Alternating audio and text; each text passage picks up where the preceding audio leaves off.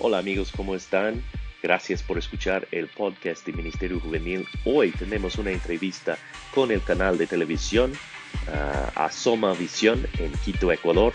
Estuve ahí para un taller para hablar también con, de la posibilidad de abrir uh, capacitación en este país. Así que yo espero que esta entrevista sea de bendición para tu vida. Gracias por lo que haces con jóvenes. Chao. Bueno,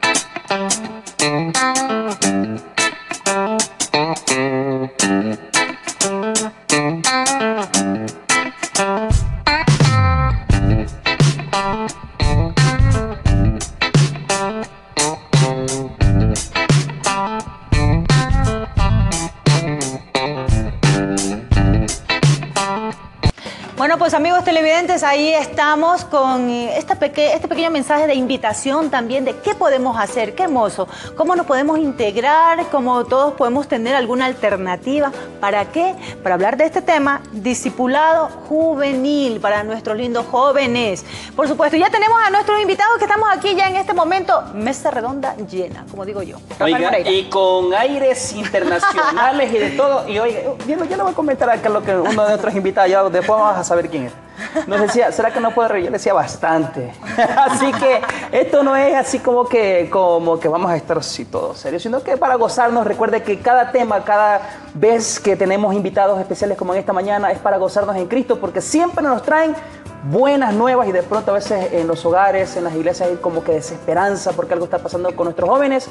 Hoy estamos seguros que habrá buenas noticias. ¿De quién estamos hablando? Ya está con nosotros Pablo Villarroel, que le vamos a dar la bienvenida. Dios le bendiga. Y también que habíamos anunciado a Denis Paulet. Dios le bendiga también. Gracias por estar esta mañana con nosotros. Bienvenidos, bienvenidos. Qué gusto que estamos ya con nuestros invitados. Y pues bueno, vamos a hablar de este tema tan importante, discipulado juvenil. Y, y, para todos los papitos que nos están viendo, iglesias, pastores, siervos, hermanas, hermanos que nos sintonizan. Familias. Y familias enteras.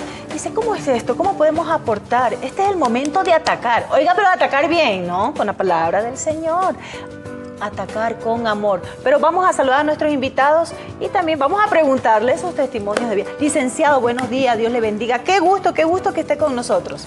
Muchas gracias, gracias eh, por recibirnos acá. Es una alegría poder eh, acompañarles y, bueno, un poco contarles acerca de mi testimonio.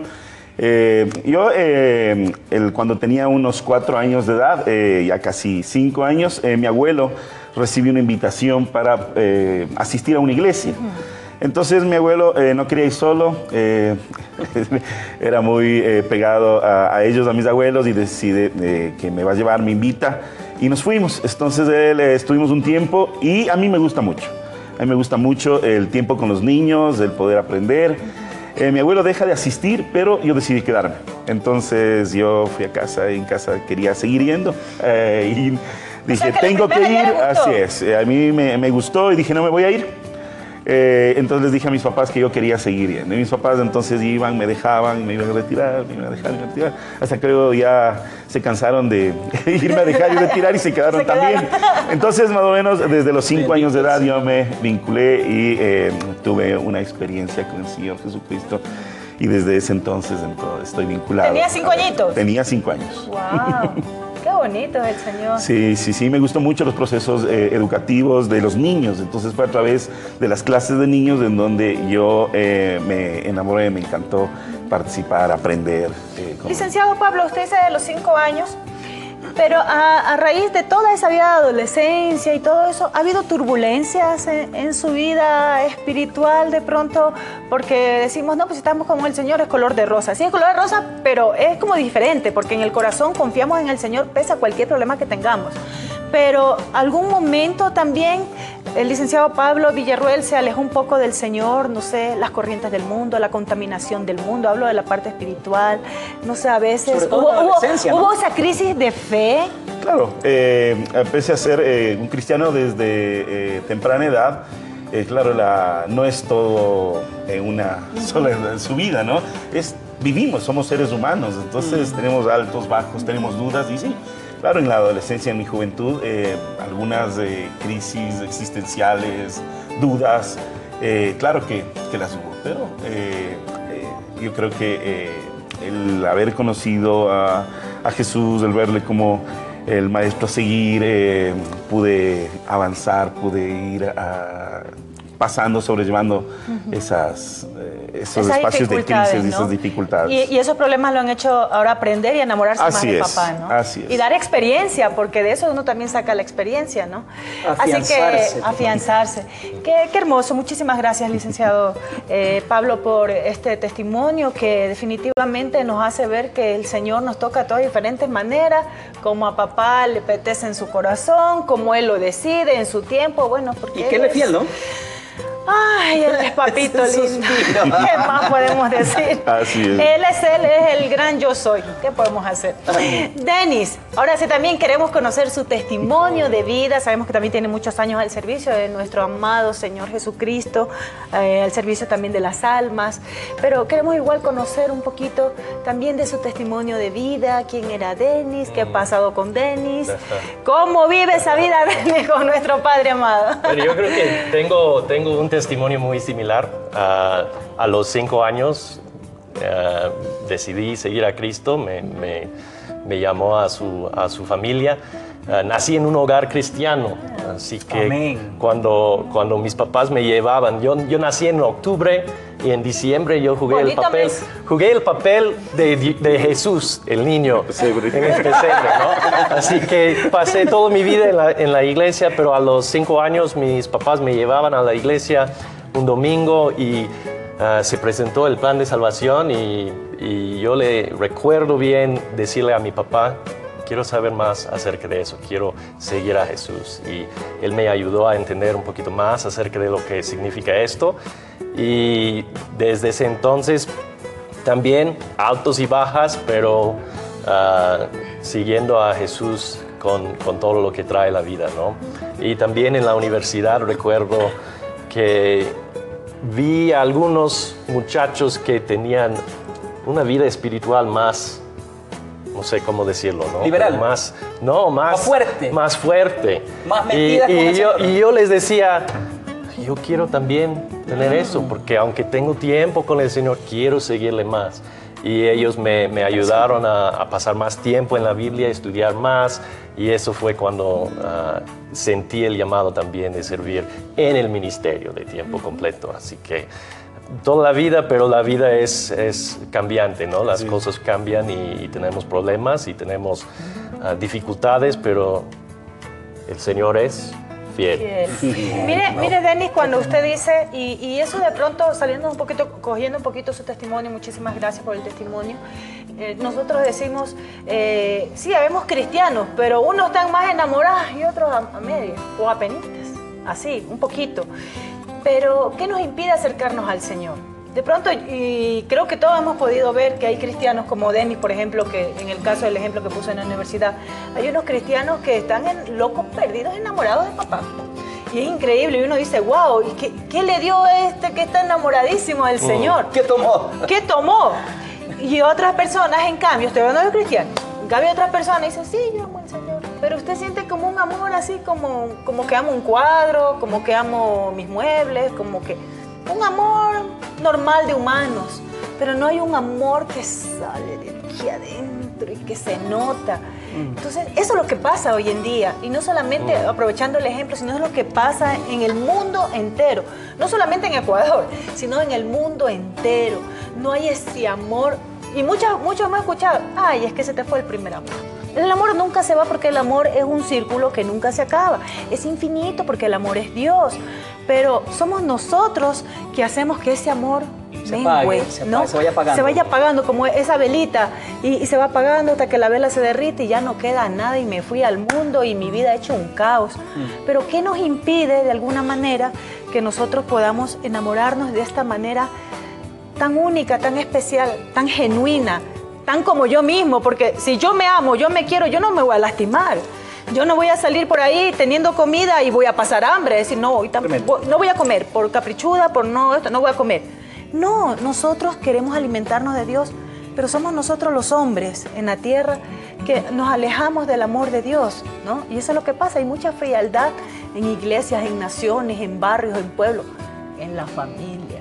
Amigos queridos, ¿qué te impide enamorarte de Dios? Bueno, solamente quería dejar esa parte. Qué tremendo. Y, y miren que con todo lo que usted menciona, yo creo que nos vamos a tomar de, de una palabra que mencionó también Denis hace un momento, es que Dios es fiel y de pronto nosotros podemos tender a enfriarnos, pero papá siempre va a estar ahí como que metiéndonos otra vez al camino que sabe que nos conviene a nosotros y que después vamos a estar agradecidos, decirle gracias papá porque tú otra vez has tenido paciencia conmigo.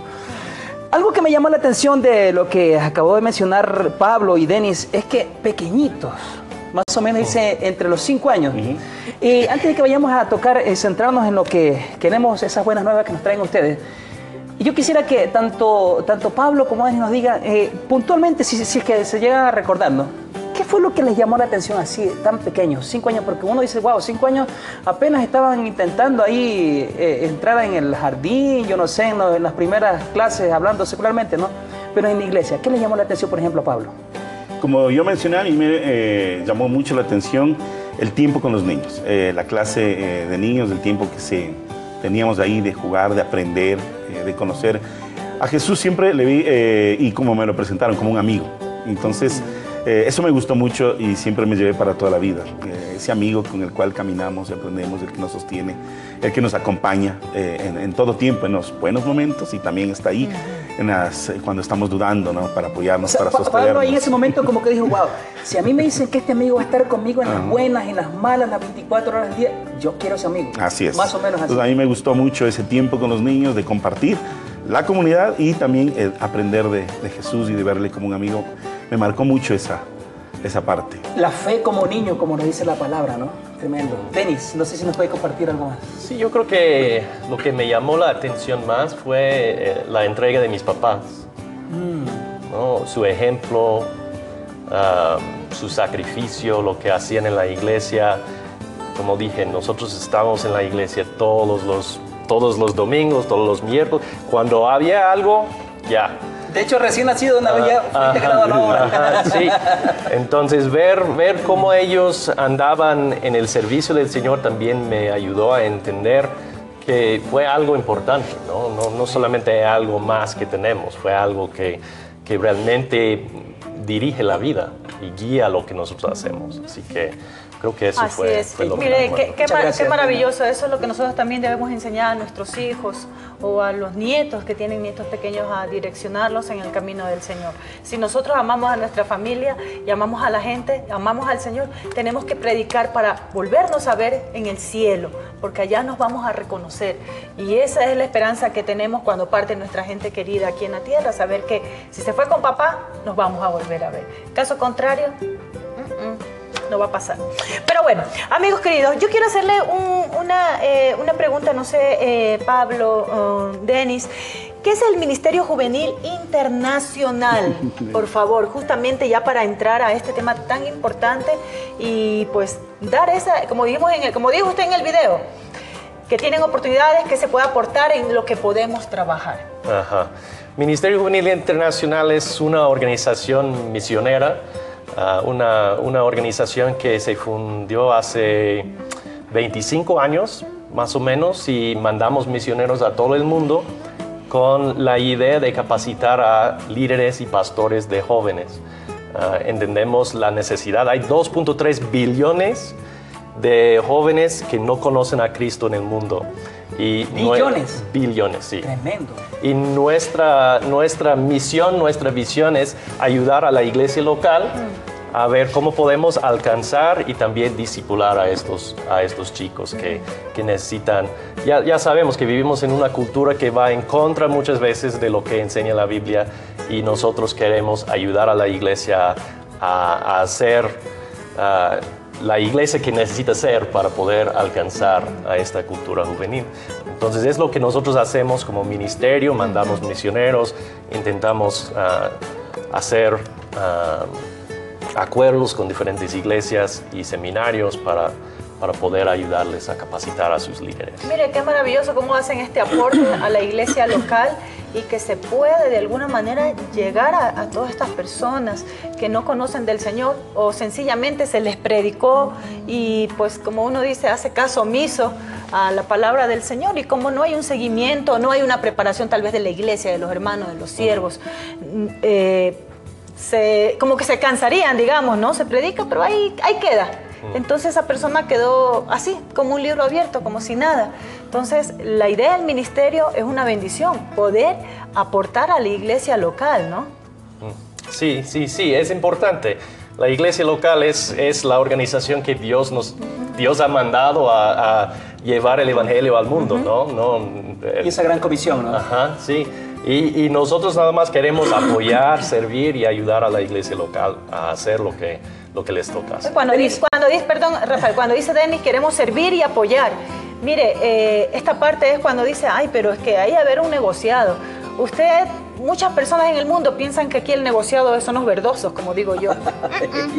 Para nosotros cuando hablamos de negocios son los negocios del eterno, los negocios del Señor Jesucristo. Papá trabaja, su hijo trabaja, por tanto, nosotros aquí en la tierra tenemos que trabajar hasta el último día, hasta que el Señor diga, stop, me los llevo a mis chiquitos, a mi reino, porque muchas moradas hay esto uno lo hace sin fines de lucro. Aquí el negocio en realidad es que las almas puedan conocer del Señor, porque nosotros ya somos bien pagados cada día.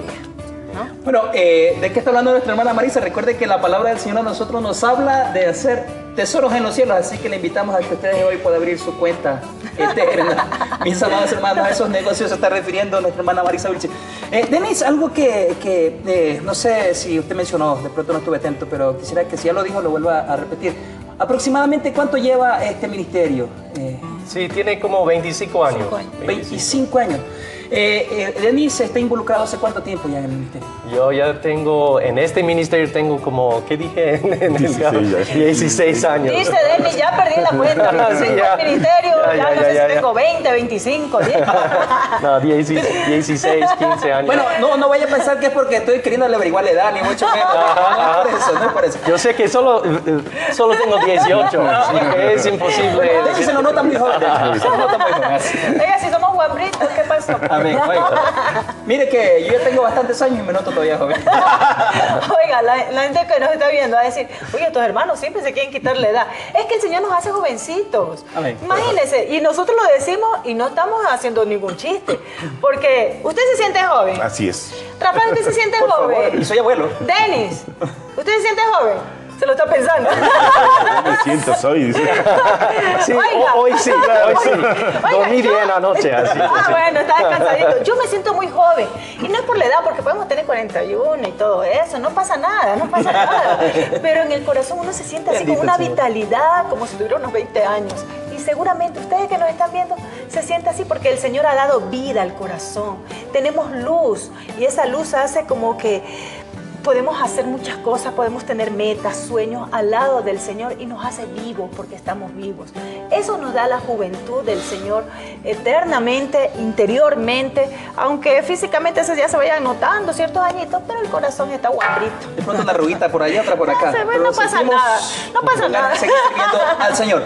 Esta pregunta, mire, estaba hablando intencionalmente, eh, preguntando sobre el ministerio, cuántos años lleva eh, Denis, es porque Denis, quisiera saber si hay una gran diferencia. Bueno, hemos hablado también hace un momento de una cultura, de pronto lo que vemos actualmente en nuestros jóvenes.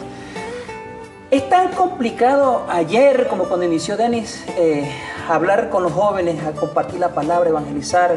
O de pronto, si viene a la memoria, no sé, cuando Denis estaba en la universidad se encontró con esos jóvenes.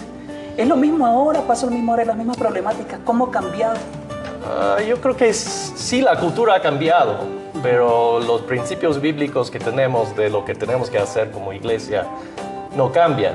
Hay que variar estrategias. Hay, hay, que, hay que buscar la manera de... Eh, yo digo que, por ejemplo, los líderes juveniles, los, los adultos en la iglesia sirven como misioneros. Los misioneros, ¿qué es lo que tienen que hacer? Tienen que aprender un idioma, tienen que aprender una cultura, tienen que adaptarse a la cultura, tienen que aprender a comer diferentes cosas. Saber llegar, ¿no? Saber llegar a la gente. Y es lo que la iglesia tiene que hacer también, sin cambiar el mensaje. El Así mensaje es. sigue siendo igual desde hace muchos años, Así ¿no? El, el mensaje que encontramos en la Biblia es el mensaje, el mensaje de vida. El problema es que muchas veces tratamos de enseñar el mensaje usando un idioma que nadie, se, nadie entiende. Y cuando hacemos eso con los jóvenes, no piensan que nosotros somos aburridos, piensan que Dios es aburrido y su palabra es aburrida. Es- Así que nosotros tenemos que aprender cómo podemos llegar a ellos con el Evangelio. Y, y eso es un poquito diferente a lo que normalmente hacemos, ¿no? Y yo que ahora tengo un poquito más años, Poquito. Tam- También tengo que adaptarme, ¿no? Mis Así hijos, mi hijo tiene 12 años y yo tengo que buscar diferentes maneras de comunicarme con él, de, de ayudarle a entender qué es lo que está pasando. Como en su idioma, ¿no? En su edad y todo, ajá. ¿no? Sí, porque nadie, nadie que tiene 12 años quiere, quiere escuchar. Cuando yo tenía 12 años, hice esto. Porque ellos dicen... Pasado "Pues, mucho tiempo, claro. Sí, porque tener 40 años es mucho para alguien que tiene 12 años. Así Piensa es. que ya, ya está muerto este, ¿no? Está listo para O, morirse. o, claro, o dicen, claro, está aburrido, o me ¿No? quiere dar cosas de mayores, así de sencillo. Pero algo muy importante que dijo Denis es verdad, es la manera de cómo podemos llegarle a la gente, a los jóvenes, eh, iglesias, hermanos, siervos, predicadores, misioneros. Esto va incluido para todos nosotros que de alguna manera tenemos esta responsabilidad de cada día predicarle a alguna persona, más si aún usted está en su ministerio. Pero mira algo muy importante, la palabra del Señor no puede ser adulterada, no puede ser cambiada, modificada a, a mí. Ah, es que el Señor dice que tengo que ser estratégico, entonces voy a acomodarle ahí como una partecita, a que me, conviene, que a él también le conviene, o a ella le conviene, y así todos felices. Es buscar las maneras de llegar, ¿no? Recuerde lo que dijimos. Nosotros no podemos acariciarle el oído a las personas. Nosotros no estamos aquí para eso. Nosotros estamos para decir de alguna manera la verdad de la Biblia. No es porque nosotros somos perfectos, porque también nos equivocamos y papá también nos habla, nos deja muchas veces y nos da nuestro tas, tas, tas. Pero nosotros, porque le amamos, tenemos que ser sinceros. Cielo y tierra pasará, más su palabra no pasará. Es la misma de ayer, de hoy, de siempre, por los siglos de los siglos. Oiga, algo para tomar en cuenta que nos dijo Denis. Algo iba a decir Denis. Sí, iba a decir que, y la palabra de Dios es ofensiva para el- un mundo pecador. Así es. O sea, no, no podemos discutir eso. La palabra de Dios nos va a encontrar donde estamos, en nuestros pecados, y Confronta. confrontarnos con, con la verdad, ¿no? Y está bien, pero lo que yo quiero hacer con mi hijo, por ejemplo, es dejar que la palabra sea la cosa que le confronte, no que yo Exacto. lo haga. Mire, qué diferencia hay, ¿no? Ajá, hay mucha diferencia. Y si nosotros lo hiciéramos así, ¿cuántas almas podríamos ganar? Sí, porque no, no me va a hacer caso a mí si yo llego y digo, no, no debes de hacer eso, eso y esto. Pero si yo soy su papá, oye, hijo, te amo, eso te va a lastimar. La Biblia te, te dice esto. ¿Qué piensas? Platicamos. Y entonces me va a escuchar y va a poder tener una oportunidad para que el, el Espíritu Santo hable a su vida. Y que sea el mismo y Dios que eso se lo va diga, a ser, ¿no? eso va a ser la cosa ofensiva, no necesariamente mis palabras. Sí Así es. Claro, y, y no, va- y no- perfectamente. y no van a, a juzgarnos de algunas maneras que ellos nos culpan, nos dicen que somos así, que somos asados. Porque claro, en vez de atraerlos al Señor, lo que hacemos es ahuyentarlos. Eso y mucho más, y se van pensando a veces muy mal de nosotros. Pero qué importante, Denis. Y lo hacemos muy bien con los niños. Llegamos bien a los niños, ¿no? me gustó tanto las clases de, me gustaron tanto la- las clases de, de- de mi niñez. ¿Por qué? Porque te llegaron. Y luego de repente los jóvenes llegan a la, a la edad de 15, 16 años y dejamos de hacer eso. Tremendo. Empezamos a predicar como si tuvieran 45 años, 50 años. Y luego, ¿por qué no escuchas? Justamente me llamaba la atención eso, eh, y, y mire, mirándolo desde ese ángulo que a veces uno no lo ve, y es que, claro, un niño de, de 12, 14 años, y se le comienza a hablar de una manera que dice, bueno, pero me está hablando ahí un señor de 47 años, claro, se le viene enseguida a la mente a, lo- a los jóvenes, eh, ar- arqueología, me imagino, ahí, de los tiempos Claro, pasados. y lo ven aburrido Pero- y dice, ay, no, así ya es. comienzan mis papás o como mis abuelos. Entonces, claro, no lo tenemos en la época actual utilizando la verdad que es actual también, ¿no? Porque la palabra no pasa de moda. Siempre está vigente. La palabra está ahí y es igualita. O sea, o dígame que en este, en este siglo ha salido una Biblia moderna.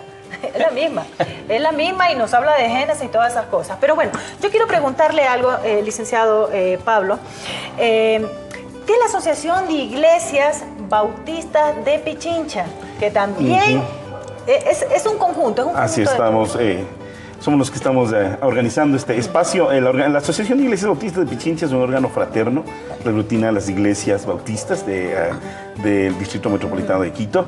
Eh, es un espacio en donde nosotros eh, promovemos la comunión entre las iglesias, eh, la misión integral de la iglesia y una de las áreas de la Asociación de Iglesias Bautistas de Pichincha es el área de capacitación. Entonces, por medio de nuestra área de capacitación, nosotros ofrecemos talleres, espacios de capacitación para fortalecer a la iglesia local. Entonces, eh, integralmente, en todas las áreas de la iglesia. Entonces, eh, en este caso, el tema de los jóvenes es un punto fundamental eh, que nos preocupa, el área de la pastoral juvenil. Entonces, como un espacio dentro del área de la asociación de capacitación, queremos fortalecer los ministerios juveniles, queremos fortalecer a las iglesias locales en sus ministerios juveniles, proveyéndoles herramientas, proveyéndoles eh, espacios de formación especializada. Qué importante. Qué buen rol que se desempeña. Qué importante, licenciado, que nos hable sobre esto. Y aprovechando que nos ha comentado todo esto que va dirigido para nuestros jóvenes, acá en el Ecuador y estoy seguro que también esta necesidad es en el mundo entero. Y ya también Denis nos mencionó eh, para la pastoral, para pastores de jóvenes, ¿debe, debe tener algún perfil la persona que dice, bueno, yo quiero ir en pos de, de- de estos jóvenes, yo, yo, quiero ir en- yo, yo quiero ser parte de los que se integran y también abarcar a jóvenes que yo veo que en mi barrio de pronto ahí está como que creciendo, algo que hay de preocupación, que no se, no, no se quiere saber nada de la palabra de Dios. ¿Debe tener algún perfil la, la persona que quiere apuntarse a ser parte de este ministerio? No sé, Denis. Bueno, si, si vemos en la Biblia, um, Dios nos llama a todos a, compartir el Evangelio con la siguiente generación. Lo vemos desde el Antiguo Testamento. Cuando, cuando vemos que, que Dios dice, y amarás a tu Dios con todo tu... tarararara", y luego Él dice, y lo vas a enseñar a tus hijos. ¿Sí, sí se acuerdan de este pasaje?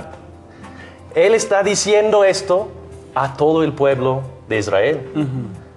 Entonces, no es solamente los papás, no es solamente el pastor de jóvenes, no es solamente el trabajo del pastor, es el trabajo de todos.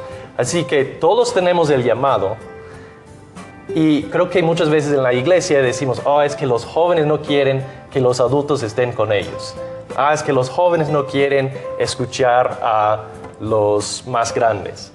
La verdad es que la Biblia nos manda a hacerlo y yo creo que también dentro de la cultura, los jóvenes, si entendemos su cultura y tratamos de llegar a su cultura y a su, su vida, entonces podemos hacerlo no importando cuántos años tenemos o qué tipo de perfil tengamos, si me explico. Sí, sí, sí. Es posible, es posible en, en su carrera ministerial, como ha caminado ya bastante Denis, es posible que un pastor, digamos, eh, un, un siervo dice, pero es que como que los jóvenes no quieren pegar conmigo, pero de pronto el pastor, el ministro cambió su, su pensamiento, su forma y dice, ¿sabe qué? Yo hasta voy a cambiar un poco hasta mi manera de vestir, pero la cosa es que yo quiero llegar a los jóvenes. ¿Ha ocurrido esto? ¿Es posible, Denis? Sí, aunque no es recomendable. Mm. ¿Por qué? Porque los jóvenes entienden cuando uno está... Fingiendo. Ajá, ajá. Cuando no es sincero. Sí, sí, sí. Yo creo que la mejor manera de hacerlo es ser una persona Así es. Y hablar de lo que Dios está haciendo en tu vida y buscar cosas en común. Y así podemos llegar a mucha gente. Yo estoy aquí porque pues estamos buscando cosas en común, ¿no? Somos personas muy diferentes. Diferente cultura, diferente idioma, diferente mm, ah, historia de usted vida. le gusta picante, a mí no. Ah, ah, todas estas cosas. Pero, pero ¿qué es lo que pasa? Podemos ser amigos, podemos ser hermanos. ¿Por qué? Así es. Porque tenemos algo en común. Y podemos platicar mucho más acerca de otras cosas, ¿no? Y se pueden llevar Y- bien. Ajá. Y yo creo que es lo que tenemos que hacer. Pero yo no tengo que cambiar. Así es.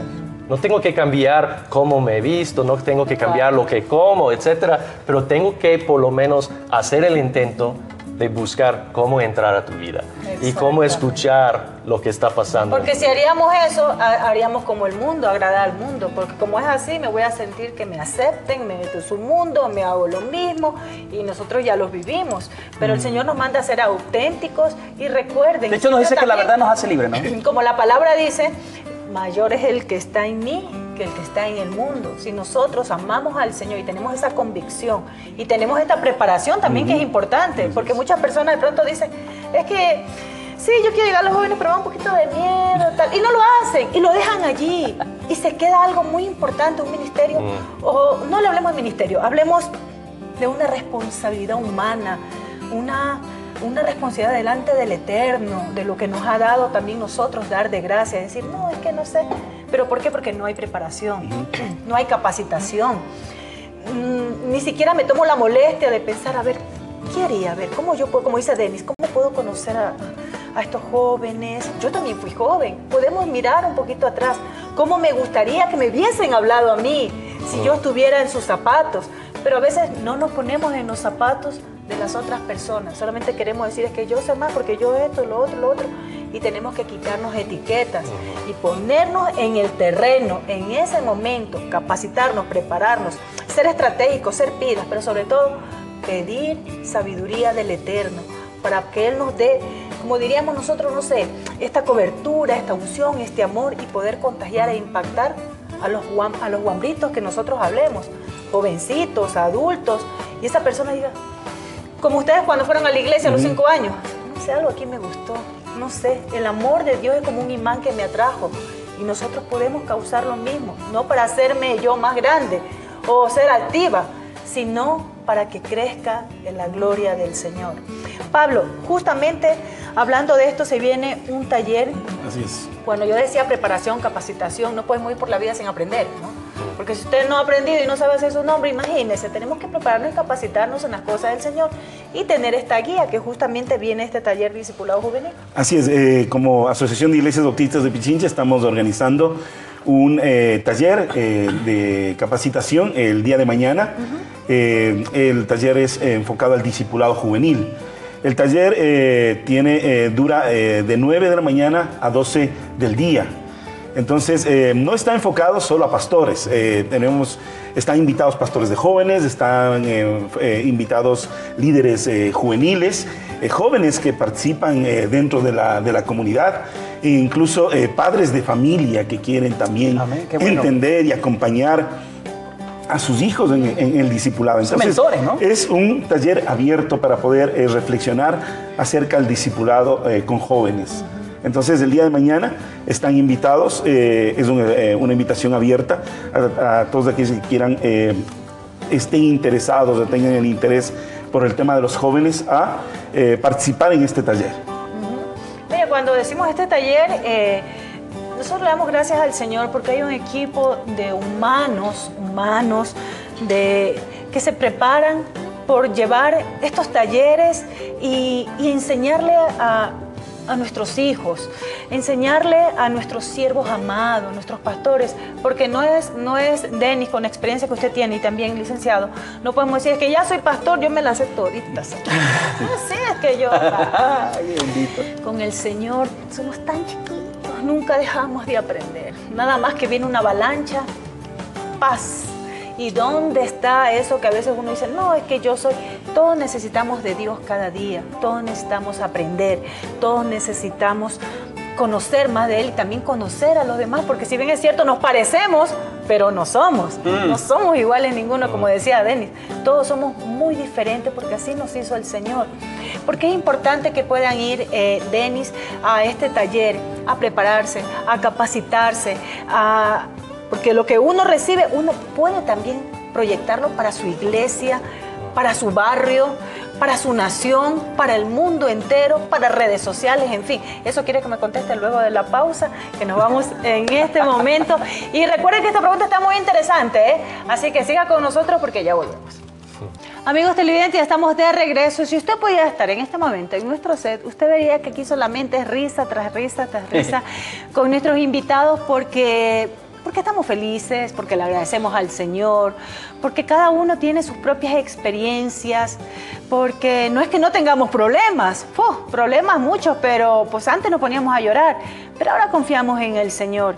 Y siempre conociendo un poquito más de primera mano, como decimos con Rafael, pues trata de sacársele el jugo, en el buen sentido, a nuestros invitados y conocer un poquito más de, de, toda esta estrategia que se está haciendo, de cómo llegar, de cómo prepararnos, iglesias, las iglesias locales, de siempre estar muy pendiente. Y justamente antes de irnos a la, a la pausa, Denis, yo le hacía esta pregunta y se la repito, ¿qué, eh, ¿Por qué es importante, brevemente, para nuestros televidentes, capacitarse? Dicen, no, es que ¿para qué voy al taller? De pronto van a decirle esto, lo mismo, porque es importante prepararse, capacitarse, porque si no estamos preparados, ¿cómo podemos llegar a otras personas? No podemos quedarnos en nuestro propio pensamiento obtuso, que como yo sé, y así se va a hacer. ¿Qué es así? Sí, yo creo que es bíblico, número uno, cuando vemos la gran comisión, que es lo que dice, hacer discípulos, enseñándoles a obedecer todo lo que les he mandado. Mm. O sea, es bíblico eso de la capacitación. Lo que nosotros pensamos muchas veces es, ya es cristiano, ya tiene la Biblia y es todo lo que necesita. Si vemos los ejemplos en la Biblia, también vemos que hay muchas personas, el mismo Pablo, que escribió mucho del Nuevo Testamento, pasó tiempo capacitándose. Es algo que no entendemos. Pensamos que, ah, no, él nada más empezó a ministrar la verdad es que él estaba preparándose para el ministerio y podemos empezar a entender que podemos aprender los unos de los otros. Tenemos que aprender los unos de los otros. Por eso Dios nos ha dado la iglesia, por eso estamos trabajando en la capacitación. Es importante porque Dios nos manda a entender lo que Él nos ha enseñado. Y ponerlo en práctica, ¿no? Y también de esta manera, que, como habíamos dicho, igual lo, comentamos antes de la pausa y también mientras estábamos eh, fuera del aire, en las redes sociales, en las redes sociales siempre también, hoy en día pues muchas personas ponen sus mensajes, predican, pero también hay que saber hacerlo otras personas, en cambio, eh, como que te acusan, usan las redes sociales y que el Señor, para aquellos que no sé qué. Nosotros, el Señor nos mandó como jueces, ¿no? Porque yo por lo menos no tengo un título, no tenemos un título de juez que podemos juzgar a los habitantes de la tierra. Eso se encarga el Señor, pero ¿cómo también usar las redes sociales de una mejor manera? Porque hay, hay adolescentes que tienen redes sociales, que en muchos casos a mí no me parece porque están muy guambritos, pero bueno, usan redes sociales, personas adultas, mayores, hasta los abuelitos usan redes sociales ya, mamá, papá, nosotros mismos. Rafael usa redes sociales. Pero como también nosotros que estamos con el Señor, cómo podemos nosotros dar un buen ejemplo y tener un buen uso, por lo menos en nuestra página. Ajá. Empezamos la entrevista hablando de la necesidad de entender la cultura y de aprender cuáles son las cosas que tenemos en común.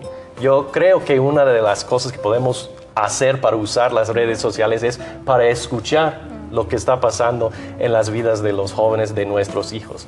De hecho, mi hijo cuando él pone algo, yo entiendo lo que está pasando en, en su vida. Él pone cosas en las redes sociales que nunca me va a contar. O sea, no me va a decir, tuve una mala experiencia en la, en la escuela hoy. A lo mejor no me lo dice, pero yo puedo por lo menos ver lo que está pasando en la... Y ver con dos palabras a veces, ¿no? Ajá, y, o, con un emoji, ¿no? Ah, pero ahora podemos aprender a escuchar y empezar conversaciones basadas en lo que podemos ver en las redes sociales. Lo que muchos de nosotros hacemos es usamos las redes sociales nada más para predicar, pero realmente es para escuchar. Así es. Bueno, justamente tenemos ya en pantalla, eh, licenciado Pablo, si me comenta un poquito más ya la invitación el día de mañana, discipulado juvenil, el día de mañana 9 de la mañana. Así es, todos, eh, todas están invitados a participar de este taller. En pantalla ustedes tienen los eh, números de contacto eh, de donde si quieren más información sobre el taller. el, es, el taller es, de la Asociación de Iglesias Bautistas de Pichincha, como había mencionado. ¿Dónde está la, la Asociación de Iglesias Bautistas de Pichincha? Está en la calle Marchena y Avenida América frente a la Facultad de Jurisprudencia de la Universidad Central, que eh, creo que es más fácil de ubicarle. Frente a la Universidad Central, a la Facultad de Jurisprudencia, ahí está eh, nuestra Asociación de Iglesias Bautistas y a, de 9, eh, a las 9 de la mañana estaremos iniciando el taller. Hasta las 12 del día. Entonces, si usted quiere alguna ah, información adicional, en pantalla tiene eh, los números de contacto o también puede buscar en Facebook, ya que estamos hablando de las redes sociales, la Asociación de, Asociación de Iglesias Bautistas de Pichincha. Qué bueno. Y ahí también tiene información sobre eh, dónde contactarse, datos sobre el taller que eh, tendremos el día de Y mañana. abierto para todo público. Está abierto para todo público, todos aquellos que quieran, tengan un interés en Ministerio Juvenil, eh, pueden participar. Así es. Y bueno, y justamente vamos a tener a nuestro expositor, Denis, estará presente, por supuesto, el día de mañana ya también compartiendo estos tiempos que son de gran bendición.